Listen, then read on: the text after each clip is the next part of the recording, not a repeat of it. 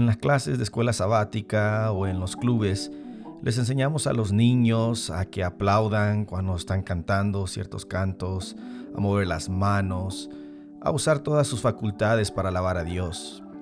Sin embargo, cuando llegan a adultos, les decimos que ahora levantar las manos, llorar, postrarse o alguna expresión del cuerpo es prohibido porque no encaja con nuestra identidad adventista sino más bien decimos que parece pentecostal y por eso no deberíamos hacerlo o asociarnos con ese tipo de cosas. ¿Qué dice la Biblia sobre algunas de estas expresiones? ¿Será bíblico que yo levante mis manos durante la adoración? ¿Me hace pentecostal el hecho de que yo llore en algún momento de la adoración? Bueno, te invito a que juntos revisemos el texto.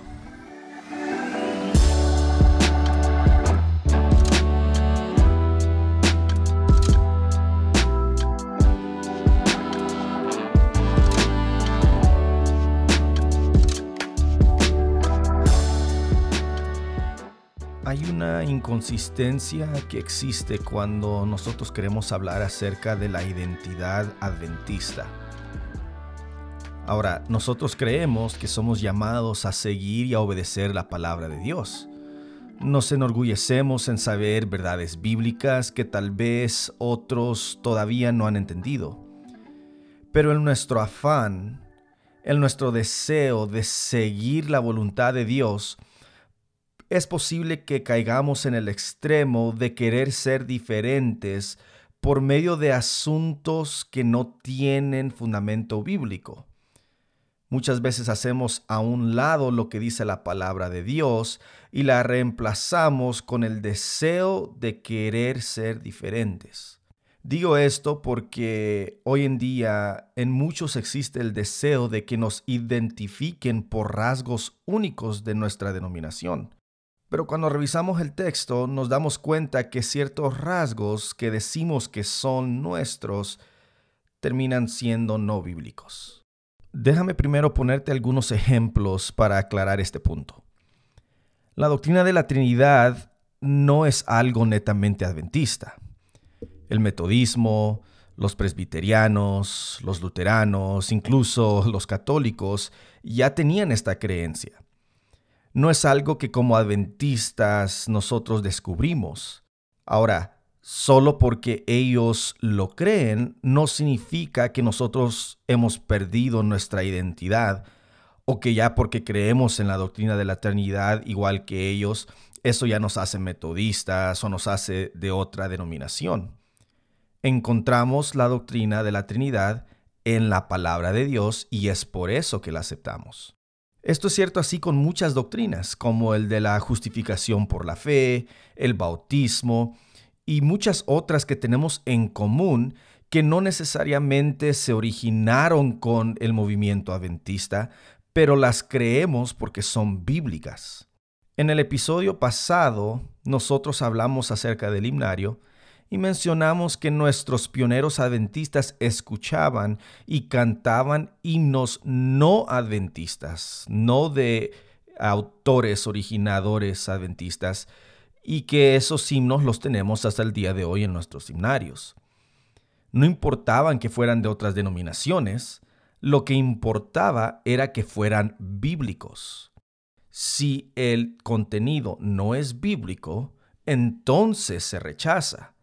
Pero si es bíblico, se debería abrazar con gozo.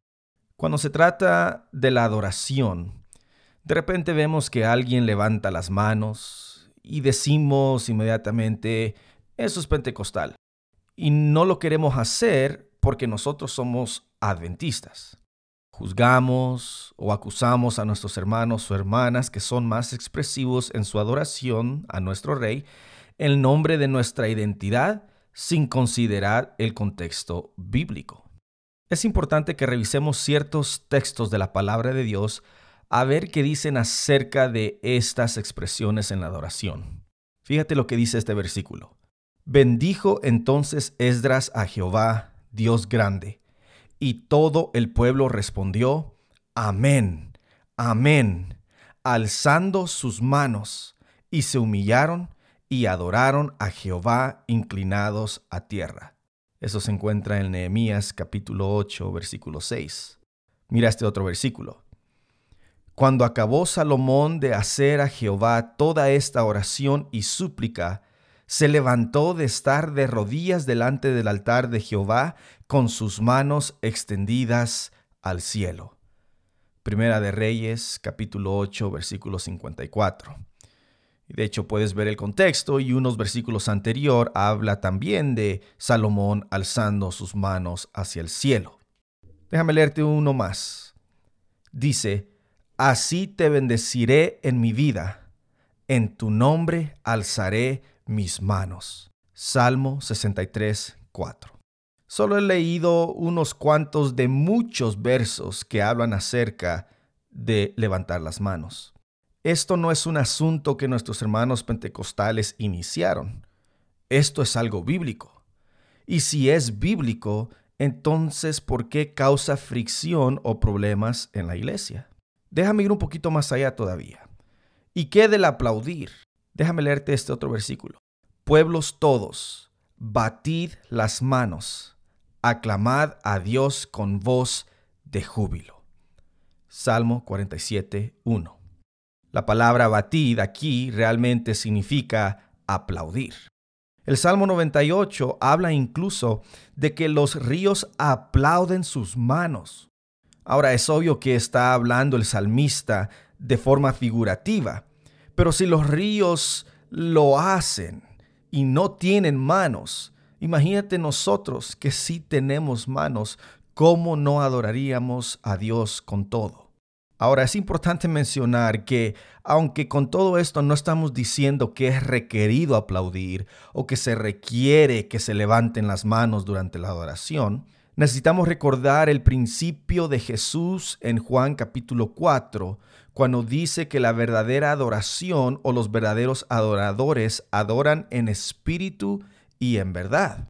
Si no siente alguien la necesidad de levantar sus manos, de, de aplaudir o, o de, expresarse de esta forma, no hay problema, eso no lo hace un pecado. El principio es que adores en espíritu y en verdad. Pero sí también es importante mencionar que se crea un conflicto cuando alguien hace esto y alguna persona dice que es incorrecto que se haga porque eso pertenece a cierta denominación. Ya vimos revisando el texto que no es así sino que al contrario es algo bíblico en donde el pueblo de Israel adoraba con todo su ser. Es importante volver a recordar que los que empezaron a prohibir el uso de los instrumentos musicales y los que empezaron a prohibir las expresiones con el cuerpo fue la Iglesia Católica. La filosofía griega, especialmente la platónica, la filosofía de Aristóteles, fue infiltrada en la iglesia y ésta enseñaba que todo asunto que tiene que ver con el cuerpo es básicamente malo. Incluso tanto es esa creencia que llegaron a ver el mismo sexo con connotaciones negativas porque era algo que venía de nuestro cuerpo. Pero cuando nosotros vemos todas estas cosas en el contexto de la creación de Dios y en su pureza, nos vamos a dar cuenta que no es algo negativo, es algo creado por Dios que sí, tal vez Satanás ha distorsionado de varias formas, pero en su contexto correcto se debe usar. Las emociones no deben ser el fundamento de nuestra adoración pero al mismo tiempo no deberíamos decir que hay fundamento bíblico para ignorar las emociones. Cuando el Espíritu Santo se mueve en ti, se mueve de forma completa. Otras personas son más expresivas, otras son menos expresivas, pero decir que las emociones deben ser ignoradas o rechazadas no tiene fundamento bíblico. Veamos algunos textos rapidito que nos muestran que la emoción expresada era parte de la adoración. Y para eso tenemos que ver algunos salmos en donde nosotros encontramos la emoción presente dentro de la adoración. Salmo 84, versos 1 al 2 dice, que bella es tu morada, oh Señor de los ejércitos celestiales. Anhelo y hasta desfallezco de deseo por entrar en los atrios del Señor. Con todo mi ser, mi cuerpo y mi alma gritaré con alegría al Dios viviente. Fíjate, es claro que aquí encontramos emoción en este salmo. El salmista está diciendo que quiere gritar con alegría al al Dios viviente. No es una adoración estática, sin emoción. Claro, la emoción no es el fundamento, pero al mismo tiempo no es ignorada o rechazada. Salmo 98, 4 al 5. Dice, aclamen al Señor habitantes de toda la tierra, prorrumpan en alabanza y canten de alegría Canten alabanzas al Señor con el arpa, con el arpa y dulces melodías, con trompetas y el sonido del cuerno de carnero. Toquen una alegre sinfonía delante del Señor el Rey. Ahí vemos otro salmo en donde se llama a que la sinfonía que se toque deba emitir un sentido o una emoción alegre para que veas que hay otro tipo de emociones. En los salmos también encontramos la emoción de lamento. El Salmo 6.3 dice, mi corazón está angustiado. ¿Cuánto falta, oh Señor, para que me restaures? En este contexto estamos viendo que el salmista se siente cargado y aún así con un espíritu de adoración y entrega está demostrando que su estado emocional es uno de angustia. Podremos estar de acuerdo entonces y podemos concluir juntos que en la adoración existen las emociones. La adoración no es estática, o sea, que no hay emoción. Es correcto una vez más reiterar que las emociones no deben ser el fundamento de nuestra adoración o de nuestras decisiones, pero tampoco es bíblico decir que no deben existir o que no deberían formar parte de la adoración. Con esto podemos concluir entonces dos cosas. Número uno, no tengas miedo de expresar a Dios tu adoración, especialmente si eres una persona expresiva. Si eres una de esas personas que celebra los goles por un partido de fútbol, ¿por qué no unirse a Israel, que no gritaban por un gol o por un partido que realmente es algo terrenal, sino que gritaban por el Dios que nos ama? Gritaban alabando al Creador de todo y aquel que es digno de alabanza por toda la eternidad. Punto número dos. Si no eres expresivo, tal vez no eres tan expresiva, no hay problema no es requerido que tengas que expresarlo de la forma en como lo hacía Israel. Pero cuando veas a alguien que tal vez alza sus manos, cuando ves a alguien llorando o ves a alguien que está siendo expresivo en su adoración, alégrate con él o con ella, porque juntos estamos adorando en espíritu y en verdad al Rey de Reyes y Señor de Señores. Qué hermoso es poder amar a Dios como dice Deuteronomio capítulo 6 versículo 5, con todo nuestro corazón, con toda nuestra alma y con toda nuestra fuerza. Te agradezco por tomar tiempo de conectarte a este episodio audible. Si has aprendido algo, te invito a que lo puedas compartir con alguien. Compártelo con otras personas, amigos, amigas, familiares, para que juntos podamos crecer en el conocimiento de la palabra de Dios. Te recuerdo que nuestros episodios audibles están disponibles aquí a través de nuestra página web, pero también los puedes escuchar por medio de Spotify, por medio de Google Podcast o incluso de Apple Podcasts. Si tienes alguna pregunta, si tienes algún comentario, necesitas de alguna aclaración, con mucho gusto estamos dispuestos a responderte.